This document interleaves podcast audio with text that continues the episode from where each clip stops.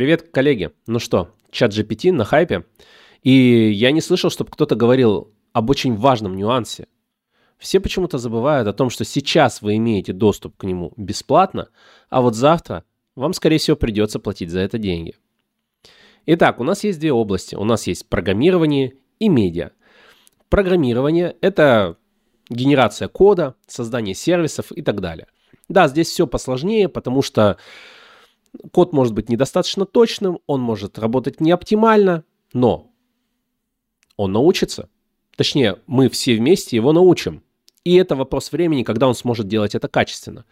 Остается вопрос, как быстро эти системы доработают, сделают их пригодными для продакшн решений, подберут тарифы и сколько это будет стоить. Будут это миллионные подписки для крупных корпораций или нам, простым смертным, дадут возможность пользоваться этими технологиями. Этот вопрос за владельцами ChatGPT и прочих сервисов.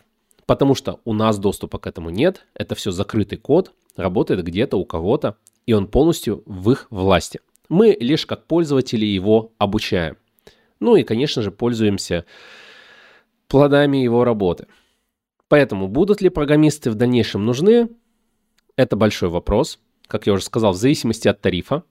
И какие эти программисты будут, тоже большой вопрос. Будут это реально программисты, которые пишут сложный какой-то э, код для низкоуровневых систем, или, может быть, это будут, не знаю, типа технические писатели, которые требуют, э, пишут э, требования к чат GPT и прочим системам.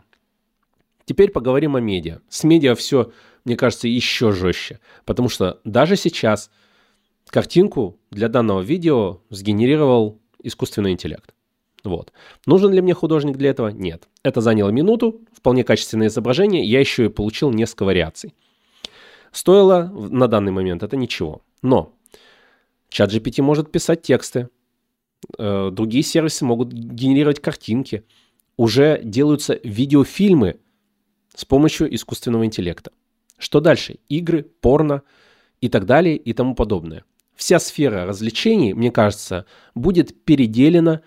И тут вопрос, кто вообще останется. Netflix, Paramount, 20 век с Fox, или, может быть, владельцы чат GPT и прочих сервисов просто отберут у них весь рынок, потому что у вас, как у пользователя, будет доступ к нескончаемым развлекательным ресурсам.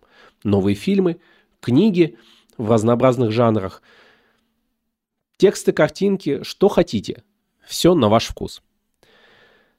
Поэтому, если мы говорим о будущем именно специальностей в медиасфере, то мне кажется, здесь все будет намного плачевней. Намного.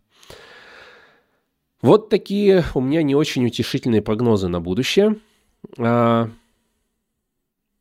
но как есть.